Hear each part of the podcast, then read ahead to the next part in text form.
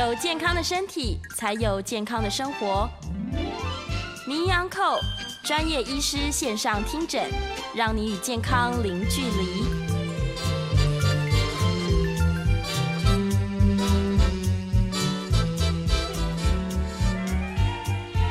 好，听众朋友早安，这里是 News 九八名医 Uncle 的节目现场。那我们今天要讲的题目呢是。呃，减胖理论、肥胖理论来小 PK 一下，所以小 PK 呢就是不做大大批评。那重点是这样子啊，因为最近其实大家对于减重的理论有开始很多的争吵啊。那其实不是最近啊，一直以来，那热量论其实是已经执行了一百年，但是用热量来减重，我相信大家很多的经验啊，减重者大家都知道，少吃多动。哎呀，复胖率实在太高。那有一段时间非常热名热门的这个胰岛素论，也就是说一切呢都是胰岛素造成的。最近呢也被攻得体无完肤。那么减重你还能够相信谁呢？那这个我我这边讲说肥胖的研究有很多的证据，今天一个证据，明天一个证据，搞得大家眼花缭乱。因此少吃多动容易复胖，早就知道。低糖饮食、低脂饮食。吵闹不休，甚至还有这个素食者、肉食者，各说各话。那最近有一本书，我前一阵子也跟大家分享到了，讲到运动，人类天生是不爱运动的。那不爱运动的古人为什么会保持这么纤细的体裁？现代人因为呃为了怕肥，我们更爱运动了，为什么我们还减不下来？啊，那我今天要谈谈的内容呢，还是一样，先声明。都不是医疗的建议，都是个人的呃文献阅读的兴趣。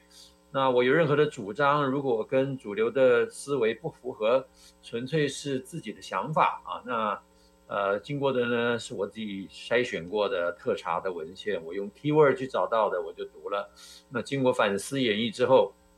啊，来提出这样的一个想法，纯粹是分享啊。那绝对没有要讲什么邪说异端。更不想要妖言惑众，那请各位以质疑的态度来对待我，请质疑我啊。那我们早就已经知道，这个减重啊，实际上是不容易做到的。那这个呃，五年的复胖率高达百分之八十，两年也有一半的人会变胖，所以这个全球的复这个体重啊，这么看起来，到底有没有希望呢？医师的角色在哪里？专业人的角色在哪里？如果这个复胖是不可避免的，我们到底怎么样让人家来减重？那患者自己又有什么样的认知与努力？有什么样的知识可以分享得到，可以取得到，然后让自己能够有效的控制体重？那我这边就来分享一些所谓的肥胖的科学假说啊。我我我一直讲说用假说，不而不是理论啊，因为这个到现在为止呢，所有这些肥胖的理论。没有一个可以完全解释所有肥胖的原因。那还有一些所谓的长名理论，我们叫 lay theory，就是一般人到底认为原因是什么？你的认定的原因其实跟我们执行的方式、最后的成果都很有关系。那这本书是叫 Adiposity 啊，里面就列举了一些呃一般人的认定啊。那这里面有两种大别，一个叫做体质论，就是你天生下来大概就有一些这特定的体质。尤其是一种叫做固定论，叫 entity theory，先天的基因就决定了。那事实上，我们现在研究也好像发现，百分之七十五的体重的因素是由基因来决定。所以有时候基因还蛮令人悲观的，就是啊，这个不可改变。第二个呢是比较有一点希望，叫做增长论。呃，体重的增加是一点一滴的，那体重的减少，你也可以一点一滴的来学习怎么样去控制你的。不管是食欲也好，控制你的饮食的内容也好，学习一些健康生活的习惯，慢慢的改善，总有一天可以逆转回来。第二个叫原因论啊，有原因呢就可以找到结果，找到原因就可以改变结果。那这本书上面其实列举了大概七大类的我们一般常民认为的，呃，就跟肥胖有关的一些啊、呃、想法。第一个叫做原罪行为，就是。这些人就是天生好吃懒做，他不愿意克制，甚至于呢完全没有意愿尝试改变。第二个就是食物成瘾，他呢成了瘾之后，而且不但不愿戒除，也戒除不掉。那这种人其实占很多啊，这种比例大概占百分之七十一点二的很多的思维、很多的论述、很多的人也这么认为，包括科学家、包括医师、包括病人。第三个呢，是有人把它怪罪在工作啊啊，现在这个高压的社会，工作太繁忙，以至于没有办法。百分之六十的人左右认为是因为时间造成我没有办法好好的减肥。摄食障碍，有人认为很多人是有精神的问题，eating disorder，他们脑袋出了问题。这种人认为有百分之六十五点二，很多文献也认为大脑是思考的障碍，大脑是肥胖的来源，肥胖是大脑的疾病。另外呢，其实我们觉得有些人实在是很无奈，他们是原生家庭就造成的问题，他们父母问题来自于他们的父母，他们父母亲就这样子教他们吃，就让他们变成完全没有办法改变事实。另外，有一个说法是很流行的，大家就认为说，一定是现代食品工业啊，来这个扭曲了我们的味觉，他们经过精心的设计之后，制造出让我们无法抗拒的食物。有百分之五十四的研究的人这样认为。另外一个也是。多年来，所有的这个肥胖医学的国际性的大会，大概都会谈到有毒的饮食环境。我们的食物被廉价而不健康的食物所环绕，健康食物你在这些垃圾食物的浪潮中中间你是找不到的。那可是呢，也有很多的研究更深入的探讨人类调节基因的因子，才发现说，我们身上有这么多的荷尔蒙跟胰岛跟这个肥胖是有关的啊，从这个。最最我我我自己最喜欢的这个理论叫胰岛素理论，或者是一个经常性的高胰岛素状态，到性荷尔蒙，到肾上腺皮质醇，到交感神经系统甲状腺，还有这个脂肪所分泌的瘦素这样的一个荷尔蒙，脂肪所分泌的脂递素，我们肝脏所分泌的生长激素，胃部所分泌的饥饿素，还有肝脏分泌的这个类胰岛素生长因子，再再都被提出来过，文献多得不得了啊。也就是说，其实肥胖的决定因子太多了。那我们为什么要讨论肥胖的理论？今天为什么跟大家讨论肥胖理论？因为其实理论决定了一个研究的方向与努力的方向。理论如果这个假说呢，也会指导你的行为跟治疗的方策略。所以我觉得谈理论是非常重要的。所以今天用这个时间来跟大家来个小玩小游戏啊，就来 PK 过去这几年来主导整个啊减肥界。争吵、论文、论战不休的两大理论，一个叫热量平衡论。那这个热量平衡论是一个新的热量平衡论啊，不是老的那个，呃，吃进去多少排出来多少，我们叫 calories in, calories out 的那个老论，而是新的这个 comprehensive energy balance model，叫做 EBM 也好，叫做 CEBM 也好，来也面对一个新版、最新版啊，去年十二月才刚刚更新的这个。CIM 就是碳水化合物胰岛物说，因为早早期的理论已经被攻的，大家讲说摇摇欲坠，体无完肤，因此呢，这个代表人物呢，他们也把他的这个理论看起来很复杂啊。我赶快这两篇文章呢，都是在最近，这个是才五月份热腾腾刚出炉的文章啊，各位可以去扫这个 QR code。右边呢，这是去年十二月，也算够热腾腾的了啊。那 CIM 的代表人物是谁呢？是这位叫做 David Ludwig 啊，大卫·路德维希，他是哈佛大学呢的这个教授，他本身是斯坦福大学毕业的，那他是这个波士顿所谓的 New Balance Foundation 的 of Obesity Prevention Center 的一个呃指导人。那新版的碳水化合物胰岛素假说呢，就。呃，大概是这样的一个复杂的图形啊。那我把它翻译成中文之后呢，大概主要的说法就是说，主要原因是来自于我们摄入的太多高升糖负荷的食物，我们叫 glycemic load 的食物，那就进入了食这个肠道之后呢，因为跟其他的周边的因子，尤其是膳食蛋白质，会造成我之前跟各位谈过的 IG 比，就是胰岛素跟升糖素的比例，insulin glucagon ratio。以及刺激肠道的一些荷尔蒙，尤其是以 GIP、GLP-1 为主的，这个呢就进而影响了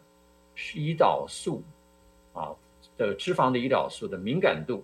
升高，也就是脂肪对胰岛素的敏感度变得增加了，所以食物都往脂肪跑。相较于肌肉跟脑部来讲，这些葡萄糖我们升高的，因为高升糖负荷的时候，升高的葡萄糖更容易堆积到脂肪。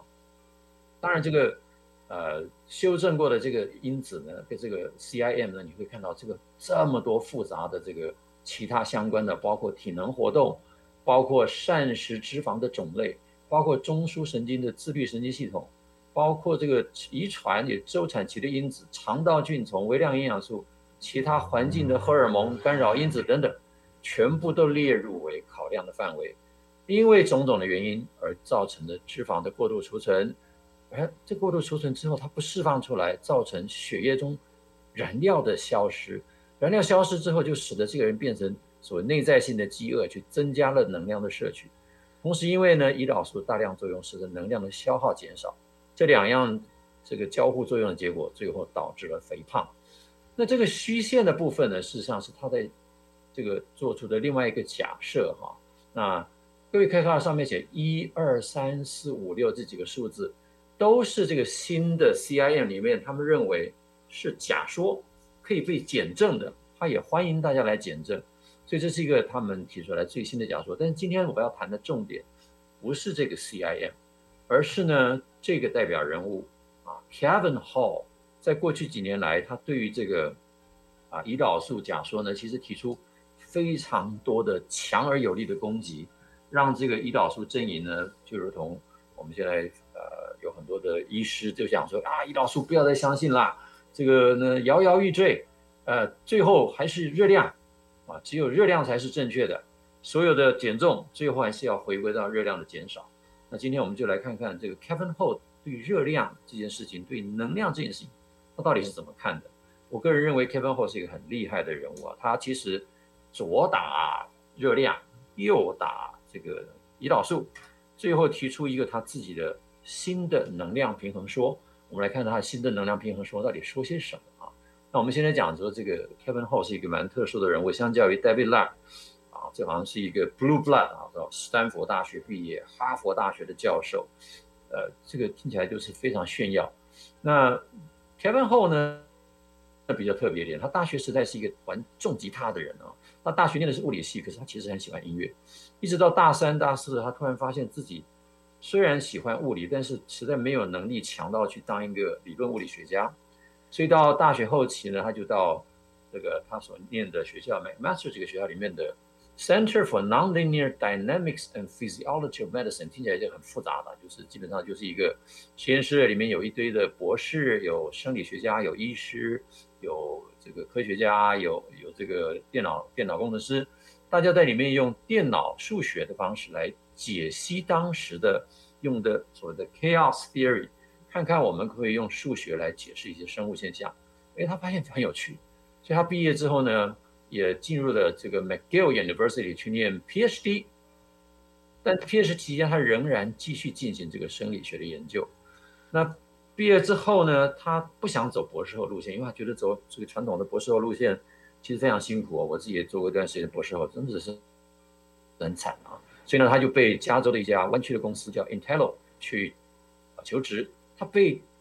就职当天就被指派负责所谓第二型糖尿病的数学模式。他当时他自己在他演讲里面讲说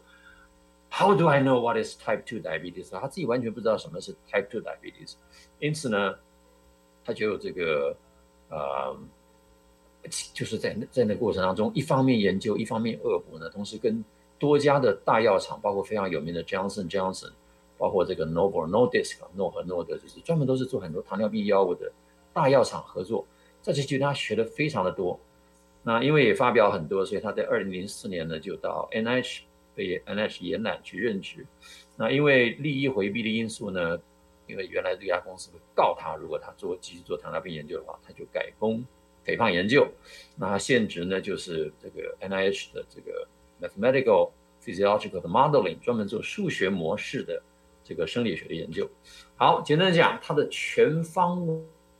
位能量平衡说啊，comprehensive 的 energy balance model，我把它的图本来是直的图，我把它倒过来啊，平常我画的啊，为了改这个图，搞了好几个钟头。它的理论很简单，现在修正后的这个理论呢，他认为主要的原因就是在无在一个无所不在的廉价方便、能量密度高、高度加工的食物。每个食物呢，它的量又很大，big portion，高脂肪、高糖、低蛋白、低纤维，这样的食物呢，对脑袋送了一个奖励的讯号，刺激了食欲，造成脑部呢增加了食物的摄取。除了排出的部分能量之后，它增加了血中燃料的量。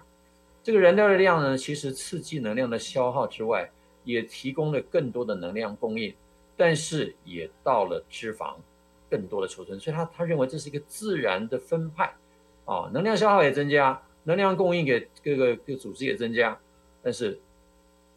能量供应给脂肪储存也增加。脂肪储存呢，会送出一些讯号，叫做瘦素。能量讯号呢，也会送出一些讯号来减少这个自然的这个血中燃料的量。那透过胰岛素等等其其他荷尔蒙的调节，都可以不断的去 调节这几个呃进出的管道。那本来我们肠道也应该有正常的回馈的抑制系统，但是他却发现我们有很多的回馈抑制系统，在这个自然调节的过程当中出现了问题。这是他认为的最新的。能量平衡说，也就不再是吃太多、动太少的问题，而是一个我们天我们的这个食物环境当中的这个高度加工食品对脑袋的影响，使得脑袋在我们的下意识增加了食物的摄取，同时因为他们的种种的这些荷尔蒙的影响，这个荷尔蒙、这个荷尔蒙啊，比如说肠道荷尔蒙、胰岛素及其他荷尔蒙，以及我们的。内脏的一些能量信息状态，导致于我们这个整个负回馈平衡发生了问题。他的意思是说，本来我们人类有个正常的回馈机制，我们吃多少，呃，增加多少重量会减少多少热量摄取，减少多少重量会增加多少热量摄取，是有一定的天然的效果的，但是却被这个，呃，这个这个加工食品所破坏。那我们赶快来进入哈。这个全方位能量能量能量说呢，他讲了哈，我把他这个原文翻译在这边。他说，肥胖的能量平衡假定，体重呢是由大脑调节的，来回应来自食物的外部讯号。这些外部信号呢与内部信号相结合，来控制低于我们有意识的食物摄取量啊。如也就是说，这外部的平衡会会控制我们肥胖的患患者患病率的增加，肥胖患病率增加是由于食物环境的变化导致食物摄入量和循环燃料的增加，包括胰岛素在内的激素对营养摄入和吸收做出反应，以引导代谢量、代谢通量流入和流出各个器官，并且向大脑提供控制食物摄入的信号。好，这个念下去当然越来越复杂了哈。那主要的还是我刚刚讲的呢。他说啊，碳水化合物、脂肪和蛋白质的氧化。是为了身体提供的能量需求，随着肥胖的发展而增加。代谢燃料的选择是以适应及反映脂肪组织甘甘油三酯储存的变化，而与饮食成分无关。所以这个食物的选择跟饮食成分无关，主要是脂肪在操作。这些过程操作的遗传变异，特别是大脑中的变异，是造成特定环境中易胖感性的一个很大的体质间差异的原因。所以他认为。大脑是最重要的关键啊。那他首先呢，在他的演讲里面啊，也就是说他这一生的研究里面，其实第一件事情他就是去打破这个热量进出论啊。也就是说，呃，这个在二零一四年、二零一六年，同样这个医生呢叫 Eve Guth，他到现在还在主张说，你吃三千五百大卡，每天增加三千五百大卡，你就会增加一磅；你如果减少三千五百大卡，你呢就会减少一磅。那他认为呢？Wrong, wrong, wrong！这是我从他的演讲里面直接切下来的啊。这 Kevin Ho 他在美国生理学的演讲，他就说这个根本讲法是大错的。那他说，如果这样子的话，举个例子，七十公斤的人每天负平衡五百大卡，每两周掉一公斤，它在一百四十周内，它将在地球上消失。如果这个是一个合理的推论的话，所以他认为这个是绝对错误的讲法。他说，热量的进出这两个不是一个独立事件啊，不是你进出了进多少就要出多少。这中间有经过太多的生理学的变化，他认为这个调节的机制呢，就在下视丘。下视丘会调节你的热量消耗，也会调节你的热量摄取。它的回馈机制来自于它堆积了多少脂肪。所以正常的脂肪分子，它会释放出瘦素以及其他的一些荷尔蒙，共同来调控这个下视丘里面的这个能量平衡中枢。所以人类在自然状态之下。你如果这地方没有被破坏，你是不容易发胖的，你是会调节你自己的体重的。你瘦了就会增加摄取量，你胖了就会减少摄取量。那这是一个他自己做的研究哈，那发表的时间是比较早一点，那早在二零一五年啊，各位可以扫这个这个研究，这个这个 QR code。那他当时做了一百四十名的自由生活受试者，所以这些人是自由来的，他们去检查用什么方法？用这个双呃 doubling labeled water 啊，就是用用这个呃呃放射线标记的水来做。加上 DEXA 来研究他们的骨密度啊、肌肉密度啊、肌肉脂肪含量，发现呢，在热量减少期间，体重呢很快的会下降，但是很快就平缓了，平缓之后还逐渐的回升，不管这些人做了什么样的努力啊，那同时他发现呢，这些人的食量在这个过程当中，其实随着时间的推移，这些人偷偷的热量的减少就不再遵从那个规定了啊，慢慢的。吃的就越来越多，啊，那由于时间的关系，我们先进一段广告哈。那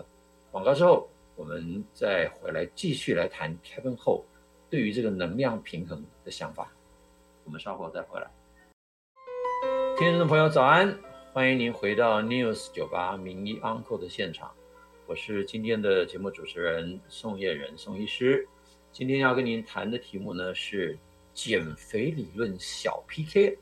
那我们上一集已经谈到，我们今天要 PK 的主要两个理论，一个叫做新的能量平衡说，啊，呃，是这个 Kevin Ho 哈，在美国国家卫生研究院的这个一个非常有名的肥胖研究者，那他的这个题目叫 Comprehensive 的 Energy Balance Model，PK 的对象呢是，呃，有很有名的发明这个 GI 哈，就是。DGI 饮食这个思想的这个研究人员叫 David Lowick，哈佛大学的教授，他的这个模式呢叫 Carbohydrate Insulin Model，啊、简称为叫做 CIM 碳水胰岛素啊假说。那这个假说呢，其实呃在过去几年非常风行，最近呢，因为 Kevin Ho 的研究呢，其实有点们被打得体无完肤哈。但是真的体无完肤吗？我们今天其实就是要来探讨一下，到底。我们来怎么看这样的一个问题哈？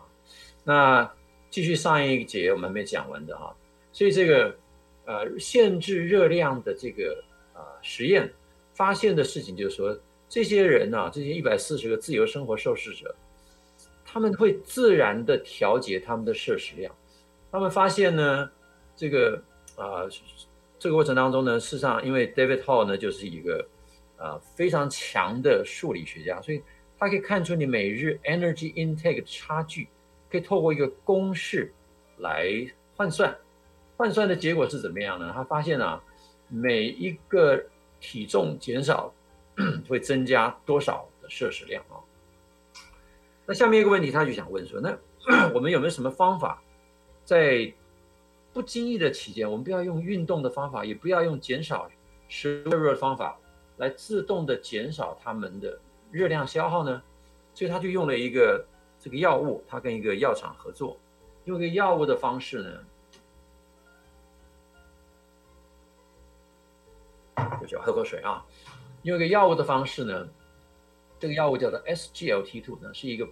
啊钠离子跟葡萄糖这个共同转运子的抑制剂，它会这个在尿液里面抑制糖的吸收，呃，俗称叫做排糖药，它是一个糖尿病的药物。所以呢，它从这个尿里面每天呢，他控制到每天在每个人可以排出九十公克的糖，九十公克大概就是三百六十大卡，所以这个每个每个人每天自然的流出三百六十大卡，所以他给两组受试者受试者，一组呢吃这个药物，一组就吃安慰剂，所以很明显的吃药物的这一组体重真的就掉了啊，大概在很快的三个月之内、四个月之内、十八周之内就掉了大概。平均掉了四公斤，可是很快的也就平衡了，就没有继续再掉下去了。而食量呢，却在这个很明显的过程当中，体重掉的过程当中，这些人自然就吃多了。所以他就发现一件事情啊，体重减少，自然就会刺激负回馈，让这个人赶快去进食，想办法把他的体重控制住。他发现呢，这个人每天啊。在他减少的体重，每公斤体重，它会增加九十五大卡的摄入，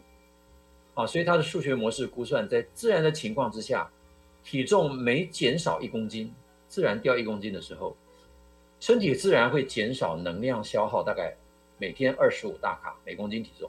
那增加能量的摄取九十五大卡，啊，而其中食欲的效应远大于节能的效应，所以他就开始来挑战这个，呃，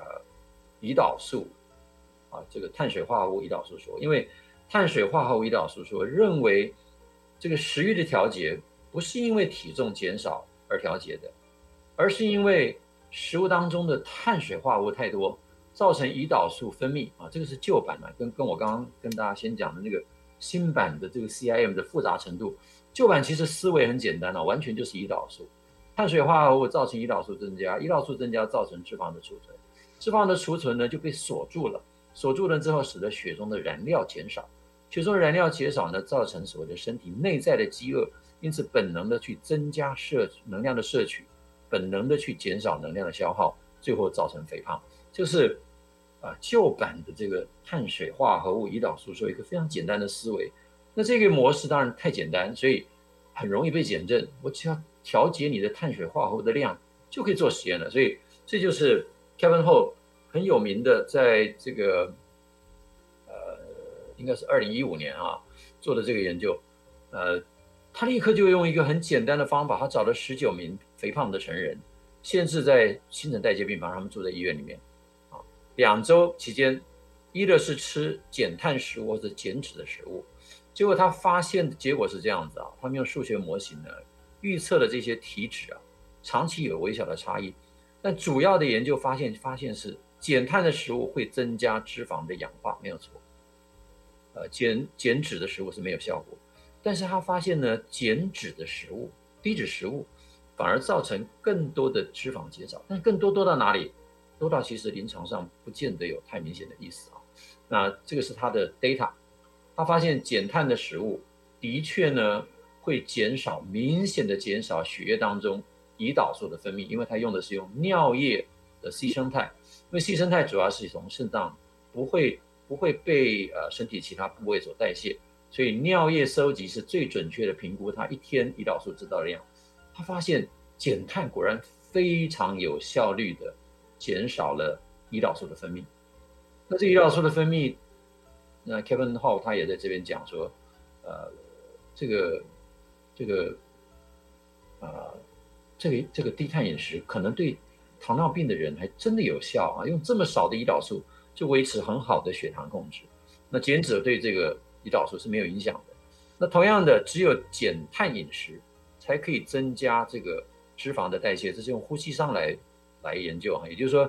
呼吸商越接近一，就是越接近完全用碳水化合物；越接近零点七，就是越接近用完全脂肪。所以他发现这个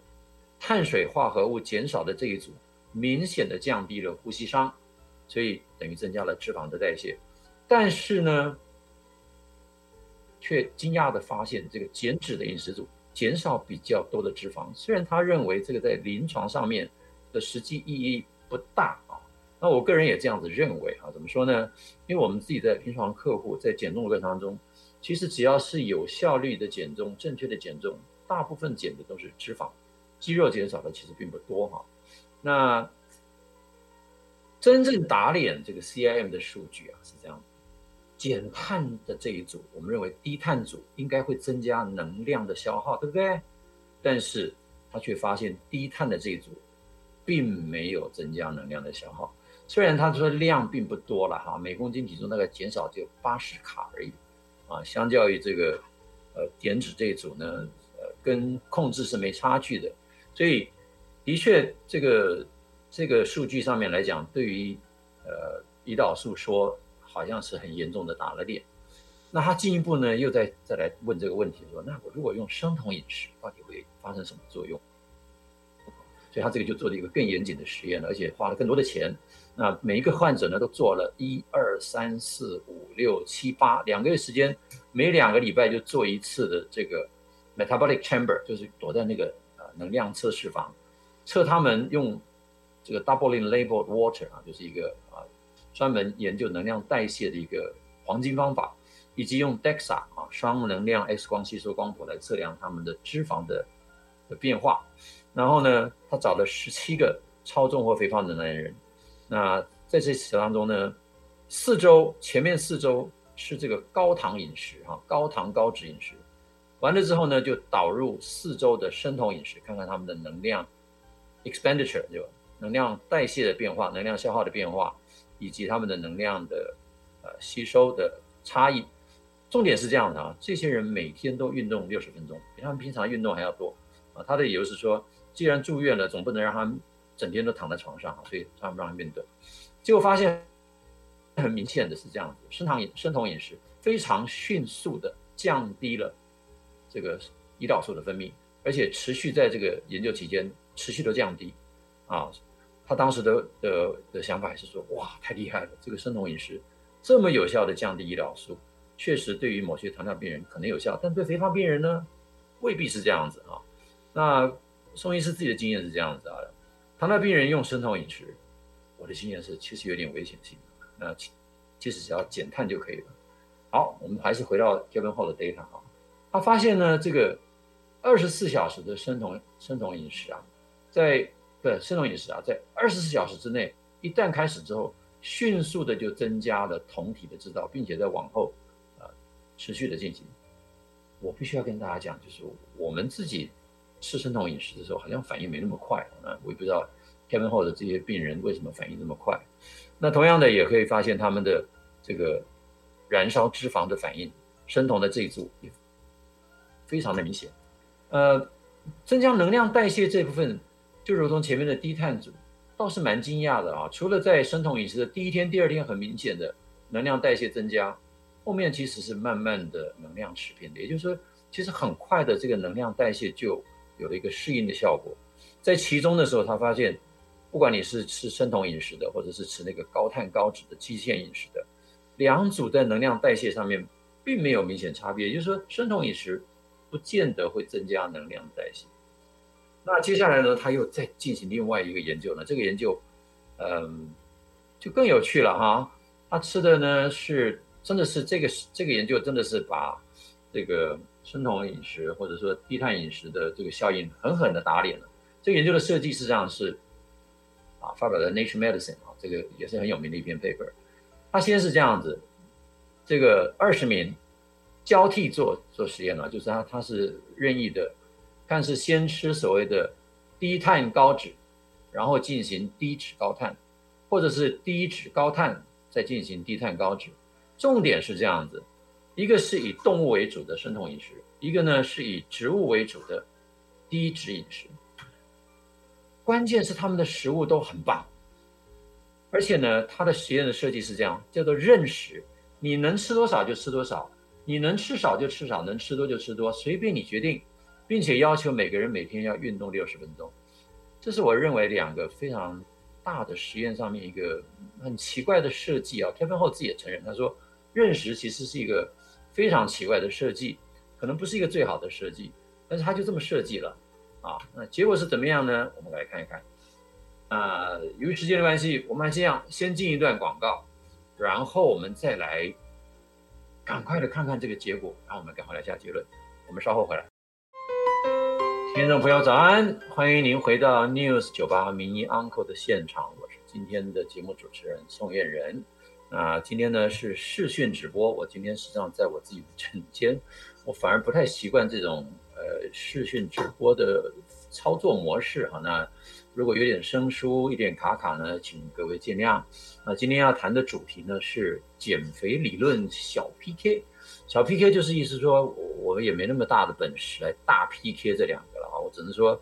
呃，把他们呈现给各位看看他的说法如何。那今天我重点放在。Kevin Hall 的这一组所谓的 Energy Balance Model 能量平衡论的这一组，那我前面已经提过了，Kevin Hall 并不赞成所谓的 Calories in Calories out，也就是说你用减少热量的方法，最终身体会反弹的。那他认为这个不是一个正确的减重方式啊，他认为这个身体里面有更大的一个控制我们食欲的器官，叫做脑袋。他说，其实我们要跟到我们的脑袋对话。所以他的研究其实最终的结论反而是脑袋的问题。好，anyways，前面我们所提到的这个论文呢，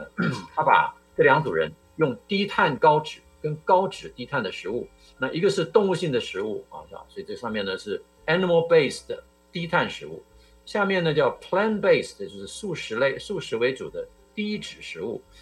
做起来都很漂亮，很天然的食材，看起来都很好吃哦。他让这两组人去做了实验之后，结果发现很明显的低碳这一组的血糖是比较平稳的，而且胰岛素的分泌，低碳的这组分泌是低的。如果从这个数字来看，它应该是符合胰岛素这个理论的，因为低脂的这组的确血糖升得很高啊，胰岛素也分泌很多啊。那这个数字虽然符合，但是结果不符合呢？所谓结果就是说，照理说胰岛素高，他就应该胖啊，血糖高就应该胖啊。结果发现的却是这样子啊，低碳的这一组啊，就是我们平常讲的低碳饮食这一组，却摄取了比较多的热量。认识哦，这些人都是让他吃多少就吃多少，你想吃多就吃多，想吃少就少。那我这边当然可以想象了，就是百分之七十五的脂肪，其实你吃下去的热量当然会比较多哈。那低脂的这组的确吃的热量比较少，减少的脂肪组织，有趣的却是低脂的这组减少的脂肪组织比较多。这个结这个结果其实让很多这个反对低糖饮食的人很高兴呐，啊，他觉得低脂才是走走这条路。但是呢，Kevin Ho 他也承认，他说这个差距其实啊，虽然是统计上有意义，但是在临床上可能意义并不大啊，所以他很谦虚啊，他也没有在这上面大做文章说啊，从此以后低低碳饮食可以走到地狱去了，低脂饮食才是王道。那接下来他就比较说，这个两组的满意度、饱足度、食量的差异、饥饿感有没有差别呢？结果发现没有差别，为什么没差别？因为它叫任食啊，它任你吃，你吃饱为止。所以，而且你看他做法都做得非常的啊好啊。也就是说，他他们其实在这研究之前早就已经确认这样的一个结果呢。也就是说，他们不会随便的去这个呃做一些他们不爱吃的。那进来之前，他们也做过问卷，如果这些人对这个实验是有所这个反弹的，对这些食物有反弹的，他们就都不纳入。更重要是这样子啊。他让这些人在这个过程当中不知道自己的体重变化，也就是说，他跟他们讲说，这不是一个减重的研究，你们呢，我们只是想要知道你们的营养素的代谢问题而已。所以一样的，他们都做了那些精细的研究。Anyways，这个结论呢、啊，到这里对于低碳低脂这两个阵营呢、平常讲，Kevin Ho 说啊，他累了，他他厌烦了，他实在非常讨厌这种低碳低脂的争吵，因为在他的研究里面，其实两组。一样都可以减重，差别不大，饱足感也都差不多。那有没有共通之处呢？他都发现啊，哎呀，原来两组，不管是低碳饮食者或者低脂饮食，其实其实都共同的建议。那这个话呢我还想再引用另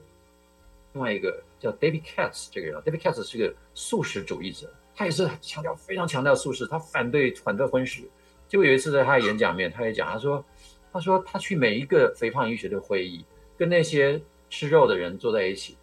然后他他他的食物端上来，对方的食物端上来，结果发现呢，他们除了主食主要的那个蛋白质的来源不同之外，其他的食物都很像啊。他就在讲说，那我们在炒些什么呢？我们主张的其实都一样啊。所以他他说，这开完后就发现，不管是低碳组或者是低脂肪组，其实大家都主张要吃这边的所谓左边的这边的天然饮食。尽量不要去吃右边的这边的加工饮食，他于是就想说，那会不会是加工饮食就是那个问题呢？于是他又做了一个非常有名的实验呢。这个这个实验其实在几个月前的呃 News 九八我也跟大家分享过哈。那这个实验其实呃很大的一个重点就是他去找一个所谓的 ultra process 高度加工饮食跟这个 unprocessed diet 啊，这个完全不加工的饮食 match 他们的。这个 macronutrient 就是他们的主要营养素的比例，他找了二十个成年人，体重稳定的成年人，BMI 不重啊，二十七正负零点一，就美国来讲，年纪也不不大，三十一岁。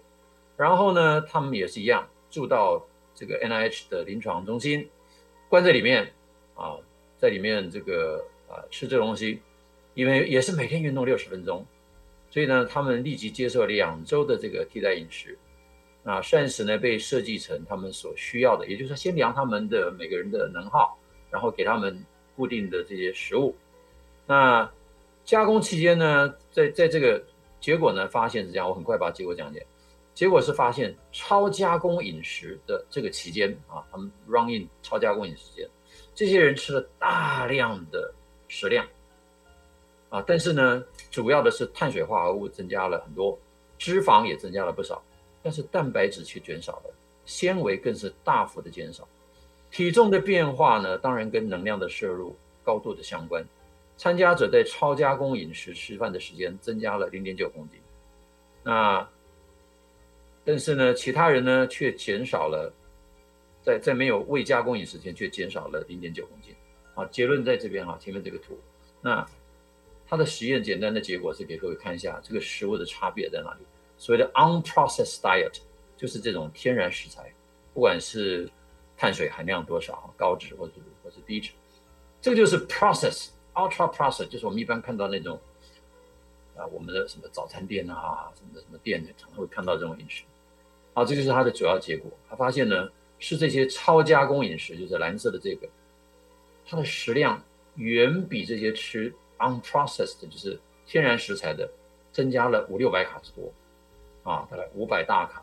五百到六百大卡之间的哈。那体重增加呢，平均增加这么多，这都是天然的状况之下，你吃这些食物，在没有告知你这个研究的终点，这些人自然的反应。所以再回过头来重新描述一下这个 Kevin Ho，他在这个这么多的研究之后，他并没有完全推翻胰岛素。平常讲，他他算是很客气，虽然他前面打脸了这个胰岛素，说他仍然认为胰岛素这边是扮演非常重要的调控能量的角色。他认为最大的问题出在于我们的脑袋 对于这些外在食物组成的反应。也就是今天你如果吃的是天然食材，我们的脑袋里面会有个天然的食物的奖励作用，以及天然的食欲的满足信号。这些信物呢，就会信号就会调节正常的食物摄取量。那消化不了的食物，它当然会被排出。那也会增加我们正常血中的燃料的量，然后会非常透过这些荷尔蒙的调节，非常有秩序的。供应你肝脏、肌肉以及身体其他细胞所需要的能量，这些细胞的能量状态也会回馈来问血中的燃料到底有多少。那必须要被储存的这些能量也会进入到脂脂肪，脂肪呢一旦存足够了这个量之后呢，就会分泌瘦素及其他的这个脂肪的激素，然后也会回馈去调节血中的燃料应该有多少，因此食物的摄取就会增加。那同样的，这两者加入呢，就是一些能量的消耗，包括我们的身体的一些活动。那过去我们都知道，身体活动其实占我们的能耗其实像量不多。而这过程当中，胰岛素当然是会反映食物当中的这些成分，更重要的是肠道的荷尔蒙及这些迷走神经所传传递的肠道的营养状态的讯号，都会回馈到大脑里面去。所以一旦血中燃料增加，会自然抑制食欲。啊，一旦脂肪饱满，会自然会抑制食欲；一旦周边的能量满足，自然会抑制食欲。胰岛素分泌量高的时候，也应该要自然的抑制食欲。这是 Kevin Ho 主要的主张，所以他认为最大的罪魁祸首在于这个加工食物。那他的研究呢，其实最近就进展到这里。那他在这篇文章里面其实说，他们正在找一群合作的人，如何来定义所谓的超加工食物。这个食物的环境到底如何影响到我们现在？那回头来再来说这个 CIM，你看 CIM 上面讲的这么复杂，它其实呢把刚刚 Kevin Ho 所讲的这些干扰因子、膳食种类也都放到里面，实际上他把肠道菌丛这些我们最近研究所知道的分子也都放到里面去了。好，赶快做个结语，是个心得分享，不是医疗建议啊。体重控制的机制比你想象的复杂，那旧版的呢确实太简简化了，旧版的胰岛素说太简化。新版的能量平衡说的确有参考价值，但是把脑部的功能却放在很大的位置。他认为超加工食物是最重要的问题，更重要的是体能活动必须拜助被提醒，但他却无法挡住。